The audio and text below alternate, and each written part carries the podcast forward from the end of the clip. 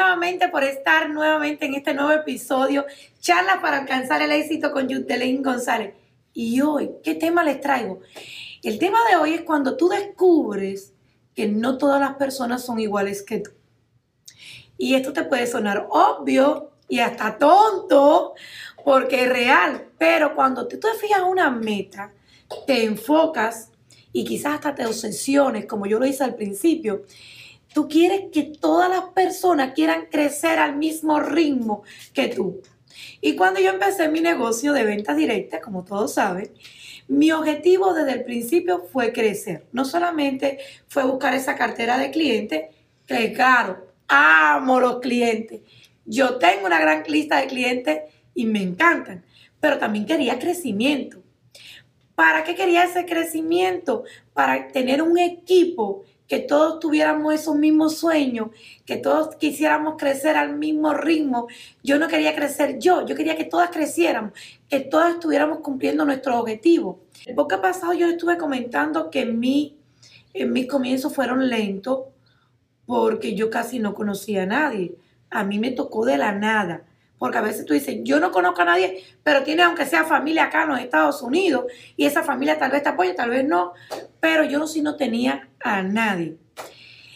Pero gracias a Dios lo logré. Pude encontrar esa cantidad de personas para ofrecerle mi, mi servicio, un servicio que era personalizado y así formar ese equipo el cual yo añoraba.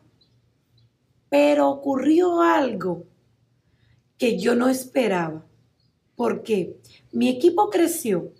Yo estaba tan enfocada en mis metas que me empecé a dar cuenta de algo y era que no todo ese equipo tenía mi misma personalidad. Y lo peor es que no todos tenían mi mismo objetivo. No, yo quería que ellas usaran esa empatía conmigo. Yo quería que ellas quisieran estar teniendo lo mismo que yo quería tener. Pero nada, yo digo que yo me volví como que a sentar en un mundo que era real y que yo estaba viviendo en una burbuja rosada que yo pensaba que todo el mundo era como yo. Y entonces vino un cambio bien drástico en mi vida. Sin darme cuenta, me convertí en una persona exigente, cada vez que me decían excusas, que me decían circunstancias que estaban pasando, yo no las quería escuchar. Yo era como que eso no, yo pasé cosas peores y, yo me mantuve y yo crecía. Entonces, de verdad que sí, que me costó muchísimo poder usar empatía con esas personas, porque yo solamente estaba enfocada en lo que yo quería lograr. Me convertí hasta en una persona perfeccionista en una persona crítica. Eh, claro, nunca se lo dije a nadie. Pero no hay que decir las cosas. A veces, aunque tú no las digas, tú las transmites. Y les digo algo, como líder, yo creo que no usé ni siquiera ni el nivel de liderazgo más bajo, porque un líder debe de usar empatía. Y yo no usaba ni gotica de empatía. Al contrario, fue falta de amor, fue falta de todo. Y la triste realidad es que muchas personas que estaban en el barco ya abandonaron esa navegación, perdieron su sueño por yo estar exigiendo, corrigiendo, quería más y más. ¿Y qué pasó entonces? Bueno, muchas personas se fueron. Perdí un gran número de elementos de mi equipo que no le gustaba mi actitud. Creo que ese fue mi primer fracaso de los tantos que he tenido, algo que me duele aún porque un líder no debe actuar así. Un líder que no usa empatía hacia los demás no es un buen líder. Ni siquiera es una buena persona. Me di cuenta de mi error cuando vi que abandonaron ese barco. Fue un fracaso para mi meta e incluso hasta me atrasé. Pero en la vida y en los negocios, el que no aprende de los errores nunca crece. Y yo no soy así. Yo soy de las personas que cuando cometo un error lo reconozco y empiezo a trabajar en ello para poderlo corregir. Y si me caigo, me levanto. y analiza lo mal que hice. Es algo parte del proceso de la vida de un emprendedor. De esta experiencia empecé a buscar una solución. Como ya les he dicho, yo siempre me he capacitado y encontré un curso del DIS que ahí aprendí las diferentes personalidades y no solamente la mía, aprendí, como le he dicho en otros podcasts, a trabajar con las fortalezas de esas personas. Algo que no hice al principio, porque al principio estaba enfocada solamente en mi objetivo, en mis metas, en mi estilo de trabajo y no hacía un plan de trabajo para que el equipo también se adaptara a su personalidad. Cuando empecé entonces a hacer, esos cambios con el curso que pasé, pues mi equipo empezó a aumentar y a crecer. Ellos empezaron a tener resultados. ¿Por qué? Porque yo no trabajé solamente con mi personalidad, sino con la personalidad de ellos. Y me hice una persona adaptable.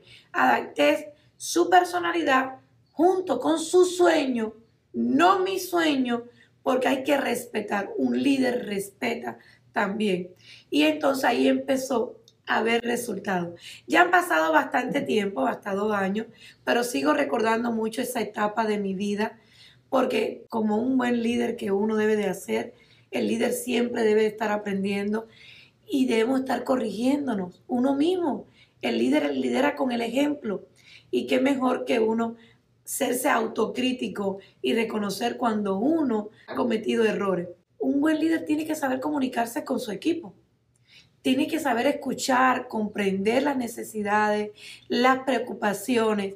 Y si tú no te sabes quién es esa persona, quién es su personalidad, no lo puedes lograr. Un buen líder tiene que usar empatía. Yo la dejé de usar, pero gracias a Dios la volví a recuperar.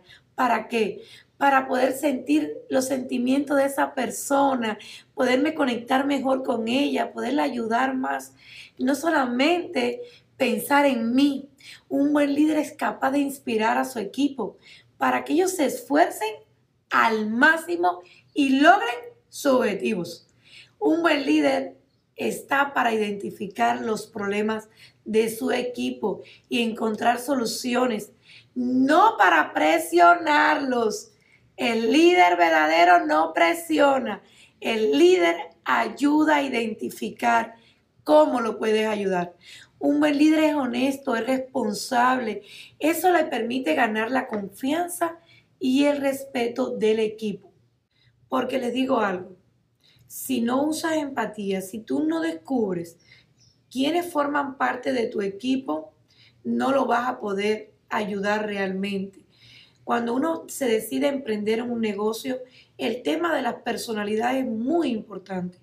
Hay un tema que yo le voy a estar hablando en uno de mis próximos episodios, los cuatro tipos de personalidades, e incluso voy a, a invitar a una de mis mentoras que tuvo que ver con, que me enseñó mucho acerca de este tema, porque es importante que tú conozcas los tipos de personalidades para trabajar con tu equipo, con tu cliente, con tu familia, con todo lo que te rodea. Es sumamente importante. Espero que este tema te haya ayudado. Es algo que me pasó en mi vida y yo digo que las experiencias propias son las que más nos ayudan. Espero que este nuevo episodio te haya, haya brindado algo de valor porque ese es mi propósito de vida, aportar valor a los seres humanos. ¿Para qué? para que tú y yo juntas podamos lograrlo el éxito porque sola no podemos. Siempre tiene que ser juntas. Entonces, nada, como siempre, agradecida porque me estén siguiendo en este podcast. Me sigan en mis redes sociales como Yutelín González y las espero en el próximo episodio. Feliz día, bendiciones y muchos besitos.